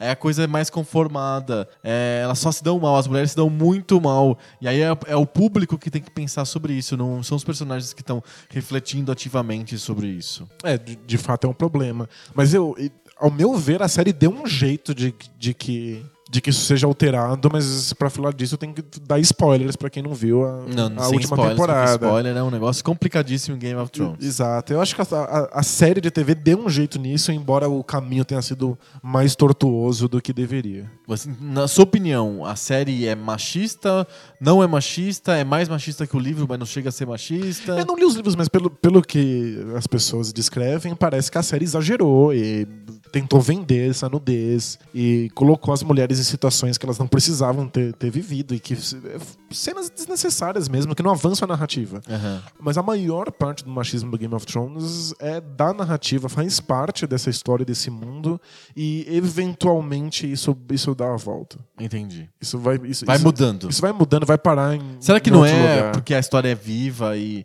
e, o e o- os autores conseguem modificar ela enquanto escutam a reação das pessoas? É, acho que público? mais, acho que mais nos, no- na Nas série do que, do, últimas. do- É, não, do- no do que nos livro. livros, claro. Aham. Então, a- o, quem faz a série tá ouvindo e sabe disso. Tem agora mais nudez masculina pra compensar a nudez feminina, etc. Aham. Eles estão ouvindo. É, o caminho foi tortuoso, mas eu acho que eles chegaram no lugar bom agora na última temporada, desse ponto de vista. Mas Perfeito. po- posso estar errado, se alguém discordar, petelecos. Sim. Eu ainda não assisti nada, mas estou me planejando É, para bom. fazer uma, uma imersão com calma, pezinho por pezinho. Parece que tá planejando, sei lá, uma viagem. É, assim, né? subir o Everest, né? Exato. É, não, eu tô planejando com calma pra poder começar Tá assistir. dormindo em câmeras hiperbáricas. Fazer o- a adaptação ao ambiente sem gravidade, né? Exato. Uma hora eu vou ter tempo e, e energia suficiente pra assistir o Game of Thrones também. No episódio 73? Quem sabe eu já não tenho sobre Exato, Game of Thrones é. no episódio O- 73. O, debate de bolsa vai, vai, vai ser sobre o que, que você achou do Game of Thrones. né? Exato, é. Você conta o que você tá achando do Snapchat, eu conto o que eu tô achando do Game of Thrones. Bom, Dos experiências pra iniciados. a gente precisa do quê? Mais, mais uns 10 anos até o 73? pois é, tem que fazer o cálculo, a gente tá nos 55 já. Olha Olha. que o tempo passa rápido. Fechamos? Lemos todas as Fechamos. cartinhas, falamos sobre Pokémon, capturamos tudo ou temos muita coisa pra capturar ainda? tem, tem tempo que acabar esse podcast que precisa capturar mais coisas. Então vamos capturar mais Pokémons, então. Semana que vem a gente volta com mais papo novo. Sobre videogame velho. Valeu! Tchau!